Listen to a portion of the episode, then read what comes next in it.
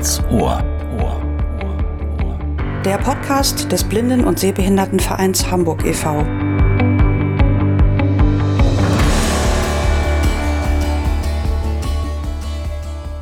Herzlich willkommen zur zweiten Folge von Ganz Ohr. Mein Name ist Melanie Wölver, ich bin die Pressesprecherin des BSVH und mit mir zusammen im Studio sind heute unsere Podcast-Redaktionsmitglieder Susanne Arz und Daniel Schessling. Hallo. Hallo. Wir haben unseren Zuhörerinnen und Zuhörern in der ersten Episode ja versprochen, dass sie uns Redaktionsmitglieder nach und nach ein bisschen besser kennenlernen. Und die Susanne hat sich in der ersten Folge schon vorgestellt. Daniel, magst du vielleicht äh, die Gelegenheit nutzen, ein paar Worte zu dir zu sagen? Ja, gerne. Mein Name ist Daniel Schessling, ich bin 43 Jahre alt, bin verheiratet, habe zwei Kinder und wohne im schönen Stadtteil Hamburg-Bergedorf. Und ich habe noch circa 5% Sehkraft, das heißt, ich bin hochgradig sehbehindert und mache zurzeit eine Umschulung zum Kaufmann für Büromanagement. Und ich, ja, ich freue mich einfach dabei sein zu dürfen bei so einem schönen Podcast-Format. Ähm, ich liebe Podcasts und ich finde, für blinde und sehbehinderte Menschen ist dieses Format äh, sehr barrierefrei und ja, ich freue mich einfach dabei sein zu dürfen. Danke, Daniel. Und vielen, vielen Dank auch an Sie, liebe Zuhörerinnen und Zuhörer, die unsere erste Episode von Ganz Ohr angehört haben. Wir haben ganz viele nette Rückmeldungen erhalten und waren äh, sehr begeistert darüber. Das motiviert uns natürlich viel mehr als sowieso schon, ähm, ein spannendes Programm für Sie weiterhin auf die Beine zu stellen. Spannend ist auch das äh, richtige Stichwort denn heute geht es um Tatorte. In der Woche des Sehens vom 8. bis 15. Oktober haben wir vom Blinden- und Sehbehindertenverein Hamburg eine Kampagne zum Thema E-Roller auf die Straße gebracht. Das ist nicht die erste Kampagne, die wir machen. Vielleicht äh, erinnern sich einige noch an unsere gelbe Karten für E-Roller-Aktion, die wir im Januar gemacht haben. Diesmal haben wir das Ganze wirklich so richtig auf die Straße gebracht, denn kreuz und quer abgestellte oder hingeschmissene Roller machen blinden und sehbehinderten Menschen nach wie vor das Leben schwer und stellen eine Gefahr auf den Bürgersteigen und Gehwegen dar. Darauf ähm, wollten wir gerne mit unserer Kampagne aufmerksam machen und ihr beiden, Susanne und Daniel, wart auch bei der Kampagne mit dabei. Habt ihr Lust mal zu erzählen, worum es dabei ging? Wir waren ja in Harburg unterwegs, du und ich. Und du hattest ja diesen tollen Mann dabei. Ich glaube, wahrscheinlich war das ein Mann, äh, den du dann, das war eine Schablone, die hast du auf den Boden gelegt. Der Mann, den, den ich Mann, dabei genau. hatte, ja, ähm, genau. das war eine Schablone eines ähm, Tatortumrisses. Und damit haben wir ein Unfallopfer eben äh, neben diesem E-Roller auf die Straße gesprüht mit Sprühkreide. Also das sah so aus, wie man das aus einem Krimi kennt, äh, wenn ein Opferumriss gemacht wird. Wir wollten damit ähm, aufmerksam machen. Wir wollten sagen, okay, das hier ist eine potenzielle Unfallgefahr. Und den E-Roller, den wir gefunden haben, der war auch ein richtig tolles Beispiel für schlecht geparkte E-Scooter. Der stand nämlich genau auf einer Leitlinie für blinde und sehbehinderte Menschen. Das ist also ein taktiler Leitstreifen beziehungsweise ein Aufmerksamkeitsfeld. Das wird mit dem Langstock wahrgenommen. Und der stand genau da, wo zum Beispiel mein Blindenführhund, wenn ich ihm sage, er soll eine Treppe anzeigen, auf die Treppe zugeht, um da das Geländer anzuzeigen, damit wir dann sicher die Treppe benutzen können. Der hat also so richtig schön im Weg rumgestanden und das war sicher super gefährlich. Und den haben wir uns als Beispiel genommen und haben eben ein Video gedreht und ich habe ein bisschen erklärt, warum das nicht gut ist. Und wir sind ja auch mit ein paar Passantinnen und Passanten dabei ins Gespräch gekommen.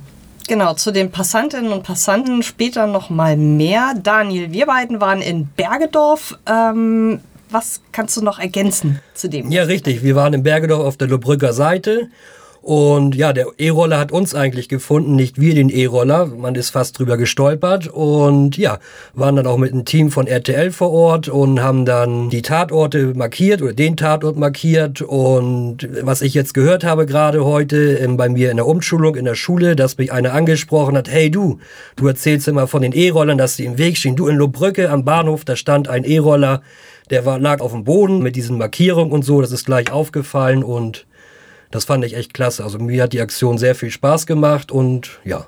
Super, ja, das waren tolle Außeneinsätze. Also um es nochmal äh, konkret zu erklären, wir haben falsch abgestellte oder gefährlich abgestellte E-Roller gesucht. In allen sieben Bezirken der Stadt Hamburg haben diese markiert mit Kreidespray und das Ganze war eine Social-Media-Kampagne. Also die wurde bei Twitter und Facebook äh, gespielt wenn Sie da mal ähm, nachschauen wollen, also die Hashtags Tatort Gehweg und Rollerkoller, also Hashtags sind die, äh, man macht erst eine kleine Raute und äh, dann dieses Wort und äh, das bedeutet eben, dass man unter diesen Hashtags alle Aktionen zu dem Thema findet.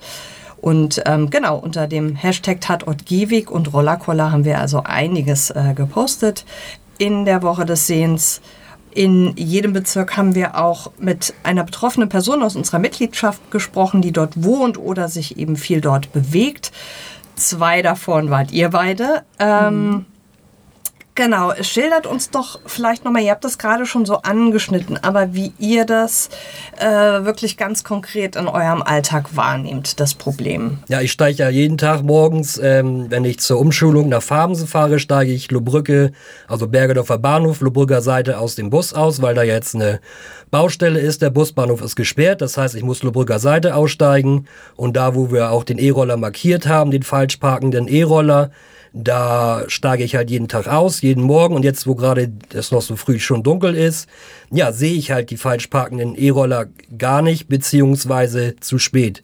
Und ja, das ist halt ein großes Problem für mich. Und ja, ich habe teilweise Angst, schon aus dem Bus zu steigen. Mhm. Susanne, wie ist es bei dir in deinem Alltag? Also ich begegne diesen E-Rollern zum Teil schon vor meiner Haustür. Kaum, dass ich meine Tür abgeschlossen habe, mich rumdrehe und meine Terrasse verlasse, steht zum Teil in meinem Eingangsbereich oder direkt auf dem Gehweg davor schon mindestens ein abgestellter E-Roller. Wenn ich mich dann nach rechts wende, um zum Beispiel zur S-Bahn zu gehen, dann kann man also Hindernislauf üben, weil manchmal bis zur S-Bahn bis zu zehn Stück davon auf der Straße rumstehen beziehungsweise eben halt auf dem Gehweg da, wo mein Partner Rico und ich eben jeden Tag langlaufen. Jetzt habe ich das Glück, dass mich ein Blindenführend begleitet, das ist der Malte. Und Malte muss dann eben diese E-Roller umlaufen. Ähm, das kann eben auch bedeuten, unter bestimmten Umständen, dass Malte auf die Fahrbahn ausweichen muss und das ist natürlich für uns gefährlich, weil wir ja dann rein theoretisch zumindest vom Auto angefahren werden können.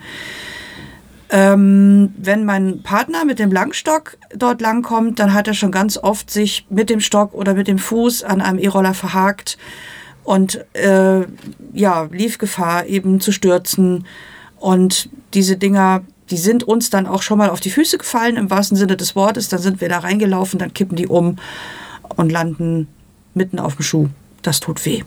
Danke euch. Hören wir mal rein, was die Betroffenen aus den anderen Bezirken im Rahmen der Aktion berichtet haben. Ich bin Christine Becker, wohne hier in der Hamburger Neustadt. Das ist in unmittelbarer Nähe der Landungsbrücken. Und hier sind sehr viele Touristen unterwegs, die das Fortbewegungsmittel E-Scooter erwählt haben. Fahren überall, egal ob sie dürfen oder nicht, sind äußerst rücksichtslos fahren auch auf dem Bürgersteig und diese E-Scooter werden überall abgestellt, insbesondere an Treppen aufwärts und abwärts bei U- und S-Bahn. Die liegen teilweise sogar in den Fahrstühlen und ich fühle mich, seitdem es diese E-Scooter gibt, extrem unsicher, sehr bedroht. Ich bin Bastian, ich wohne hier in Wandsbeck und mein Problem ist mit diesen Elektrorollern dass die Leute oft auf den Fußwegen fahren. Man hört sie nicht, wenn sie von hinten kommen zum Beispiel. Das ist ganz gefährlich, weil man nicht ausweichen kann. Die Leute fahren oft viel zu schnell. Und äh, ein großes Problem ist dann, dass sie abgestellt werden, wie hier zum Beispiel. Einfach auf dem Fußweg, man muss teilweise ausweichen auf dem Radweg. Es ist zu wenig Platz. Ähm, vorgeschrieben ist ja ähm, 1,6 Meter Abstand. Ist zum Beispiel hier nicht eingehalten und das ist dann sehr gefährlich. Wenn man so einen Roller abstellt, soll man einfach darauf achten, dass es eben Verkehrsteilnehmer gibt, die es nicht sehen können, wo das steht und äh, da vielleicht drüber fallen können. Mein Name ist Harald, ich bin viel unterwegs in Hamburg, insbesondere in Altona. Und ich habe ständig ein Problem mit den E-Scootern, die schlecht abgestellt werden, teilweise auch nur hingeworfen werden und die vor Treppenaufzügen und vor Handläufen eventuell im Weg stehen und damit meine Gehwege gefährden. Mein Name ist Axel van Drey und ich lebe hier in dem wunderschönen Eimsbüttel. Immer öfter treffe ich auf falsch geparkte E-Roller. Ganz besonders schäbig, wenn die Dinger falsch geparkt an U-Bahn Auf- oder Abgängen stehen. Denn es bedarf für mich immer eine Zeit äh, zu erkunden, was steht mir denn da im Weg. Besonders wenn man da nicht mit rechnet. Das sind wirklich eindrückliche Schilderungen, die zeigen, wie bedrohlich die Situation ähm, für blinde und sehbehinderte Menschen hier in Hamburg ist und wie sie auch von ihnen wahrgenommen wird. Dabei geht es, und das muss man ja mal ganz deutlich sagen, nicht zwingend immer nur um konkrete Unfälle, sondern es geht auch darum, die Orientierung zu verlieren. Susanne, du hast dich ja mit unserem Mitglied Anke Holtmann auch getroffen, die genau das beschreibt. Ja, Anke Holtmann ist seit kurzem die neue Leiterin der Bezirksgruppe Süd und sie hat erzählt, dass sie eben mit einem E-Roller kollidiert ist. Der hat nämlich die innere Leitlinie blockiert. Dann muss man wissen, es gibt unterschiedliche Möglichkeiten, sich im Straßenverkehr zu orientieren. Blinde Menschen mit Langstock lernen, innere und äußere Leitlinien zu benutzen. Die äußere Leitlinie ist meistens der Bordstein zur Straße und die innere Leitlinie, das sind Rasenkanten, das sind Hauswände. Und die meisten Menschen äh, glauben ja immerhin schon mal was Gutes zu tun, indem sie die E-Roller direkt an die Hauswand stellen. Das ist ja insofern schon nicht mehr unbedingt mitten auf dem Gehsteig, ist aber für uns trotzdem schwierig, weil wir dann wenn wir mit Langstock an der Hauswand entlang gehen, das bedeutet, dass wir bei der Pendelbewegung immer wieder Kontakt mit der Stockspitze, mit der Hauswand aufnehmen. Und wenn dann ein Hindernis kommt, beispielsweise eben hier der E-Roller, dann muss ich meine Orientierungslinie verlassen. Für sie, sie ist, muss man auch dazu sagen, spät erblindet, ist erst seit drei Jahren wirklich vollblind und ist über 80. Also wirklich auch Hut ab äh, dafür, dass jemand wie Anke wirklich auch noch sich traut, mit Mobilitätstraining ihre Wege neu zu lernen. Und für sie ist es natürlich ganz besonders schwer, äh, ohne diese Leitlinie äh, die Orientierung zu halten. Bei mir ist jetzt Anke Holtmann. Wir stehen hier am Heimfelder S-Bahnhof. Und Anke, das ist ja dein täglicher Weg. Fast täglich. Fast täglich. Und du begegnest dort regelmäßig diesen E-Scootern. Wie kommst du damit zurecht? Also wenn die E-Scooter an dem kleinen Mäuerchen an meiner inneren Leitlinie stehen, dann muss ich ja irgendwie drumherum kommen. Ich fühle sie meistens und versuche herumzukommen, aber ich werde oft abgelenkt von meiner Richtung und bleibe nicht an meiner Leitlinie und lande an der anderen äh, Bürgersteigkante und muss dann den Weg zurück zur inneren Leitkante suchen. Das heißt, du gehst im Grunde zickzack. Ja. Ja. Und das ist für deine Orientierung schwierig. Ja, da ich zurzeit nichts mehr sehe, habe ich große Schwierigkeiten, wenn ich aus meiner Richtung herausgebracht werde.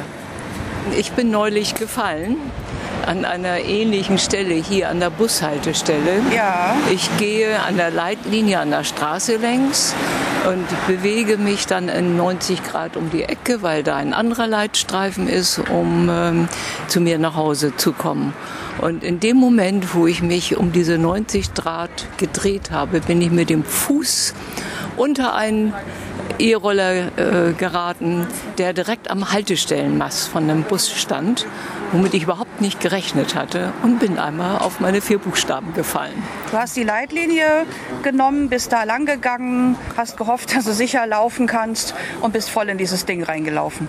Kann man so sagen, ja. Was wäre dir wichtig, was mit diesen E-Scootern passieren soll, damit die eben nicht da stehen, wo wir sicher lang gehen wollen? Die E-Scooter, die hier stehen, die halte ich für Luxus, weil es hier jede Menge öffentliche Verkehrsmittel gibt. Hier braucht sie eigentlich keine. Das ist hier ein Spaßgerät und kein notwendiges Verkehrsmittel. Und wenn sie dann irgendwo stehen müssten, dann bitte schön an einer äh, Stelle, die deutlich ausgewiesen ist als äh, Stelle für E-Scooter. Vielen Dank. Ja, das war die äh, Schilderung von Anko Holtmann. Ähm, wir haben ja auch immer wieder an den Tatorten ähm, auch festgestellt, dass wir schnell mit Passanten in den Austausch kamen und ähm, dass die Leute uns darauf angesprochen haben, äh, was wir da machen. Daniel, was würdest denn du sagen, wie die Stimmung der Passanten war? Uh, die Stimmung war sehr gut, also positiv gestimmt äh, auf unsere Aktion. Die Passanten sind stehen geblieben, haben beäugelt, was wir da machen, sind dann auch auf uns zugekommen, haben uns auch angesprochen und ja, haben einfach auch ein Feedback gegeben, dass halt wir das Richtige machen und die selber von diesen e falsch parkenden E-Rollern auch genervt sind. Und ja, es war einfach Zuspruch da und die waren super lieb und nett, die Passanten, und sagten, macht weiter so, tolle Aktion, wunderbar. Genau, Susanne hat in Harburg weitere Stimmen von Passanten eingefangen und da hören wir jetzt auch noch mal rein. Das wird ja immer fürchterlicher in Hamburg. Also da kannst du gucken, wo du bist. Die Bremer Straße hoch, das ist ja alles voll. Da kommst du nicht über den Fußweg über weg. Und ich habe vollkommen Verständnis, dass da Behinderte und so. Also große, große Sorgen kommen. Ne? Überall in jed, auch bei uns an unserem Grundstück Bienen waren sie auch schon in den Hecken. Sie sind auf Kreuzungen stehen, die, die stehen da, wo die Busse wegfahren, die stehen auf dem Fahrradweg, die stehen kreuz und quer, so wie sie hinfahren, abgestellt, weggegangen. Ist Ihnen schon mal was passiert? Gott sei Dank noch nicht. Aber was muss ja nicht erst was passieren, bevor man da mit Denken anfängt, oder? Man muss ja sagen, dass die Resonanz auf unsere Aktionen eben nicht nur auf der Straße durchweg positiv war. Also die Beiträge in den sozialen Medien wurden geteilt, geliked und auch äh, viel kommentiert. Ich habe mir das mal angeschaut. Das waren auch viele Menschen, die jetzt vorher gar nicht unbedingt ähm, in Kontakt mit uns vom Blinden- und Sehbehindertenverein standen, ähm, aber auch einfach mal gesagt haben, ja, das ist gut, das nervt uns auch, wir sind sehend.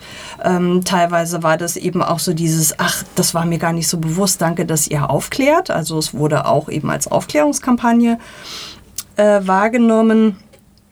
Und auch die Medien, Daniel, du hast es eben schon berichtet, ähm, bei unserer Aktion im Bergedorf war RTL Nord äh, dabei. Die Medien haben auch darüber berichtet.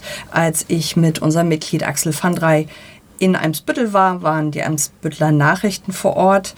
Und ähm, ja, man kann also sagen, dass das Thema E-Roller und die Gefahr für blinde und sehbehinderte Menschen in Hamburg äh, für den BSVH wirklich ja, ich würde es mal ein Intensivthema nennen. So wie Intensivtäter haben wir hier ein Intensivthema, kann man sagen. Wir hatten bei der Bürgerschaftswahl 2020 einen extra Punkt zum Thema in den Wahlprüfsteinen. Wahlprüfsteine, das sind ähm, eine Reihe von Fragen, zu denen sich dann die einzelnen Parteien äußern sollten. Ähm, die werden von uns veröffentlicht und ähm, da kann man sich dann ein Bild machen, wer die Interessen am besten vertritt. Am Tag der Verkehrssicherheit im Juni vergangenen Jahres haben wir eine gemeinsame Erklärung mit Fuß e.V., also der Vereinigung der zu Fuß gehenden Menschen, mit dem Bund der Schwerhörigen und dem Landesseniorenbeirat veröffentlicht und gefordert, eben mehr Maßnahmen für die Sicherheit der Menschen auf den Gehwegen zu ergreifen. Im September dann ähm, haben wir nochmal ganz klar gesagt, also da lag eben ein ähm, Antrag der Bürgerschaftsparteien von SPD und Bündnis 90 Die Grünen auf dem Tisch zur Abstimmung und zwar für, ich zitiere, mehr kommunale Steuerungsmöglichkeiten gegenüber E-Scooter-Anbietern. Wir haben gemeinsam mit unserem Partner vom Bündnis Barrierefreie Mobilitätswende ganz klar gesagt, also das geht nicht weit genug.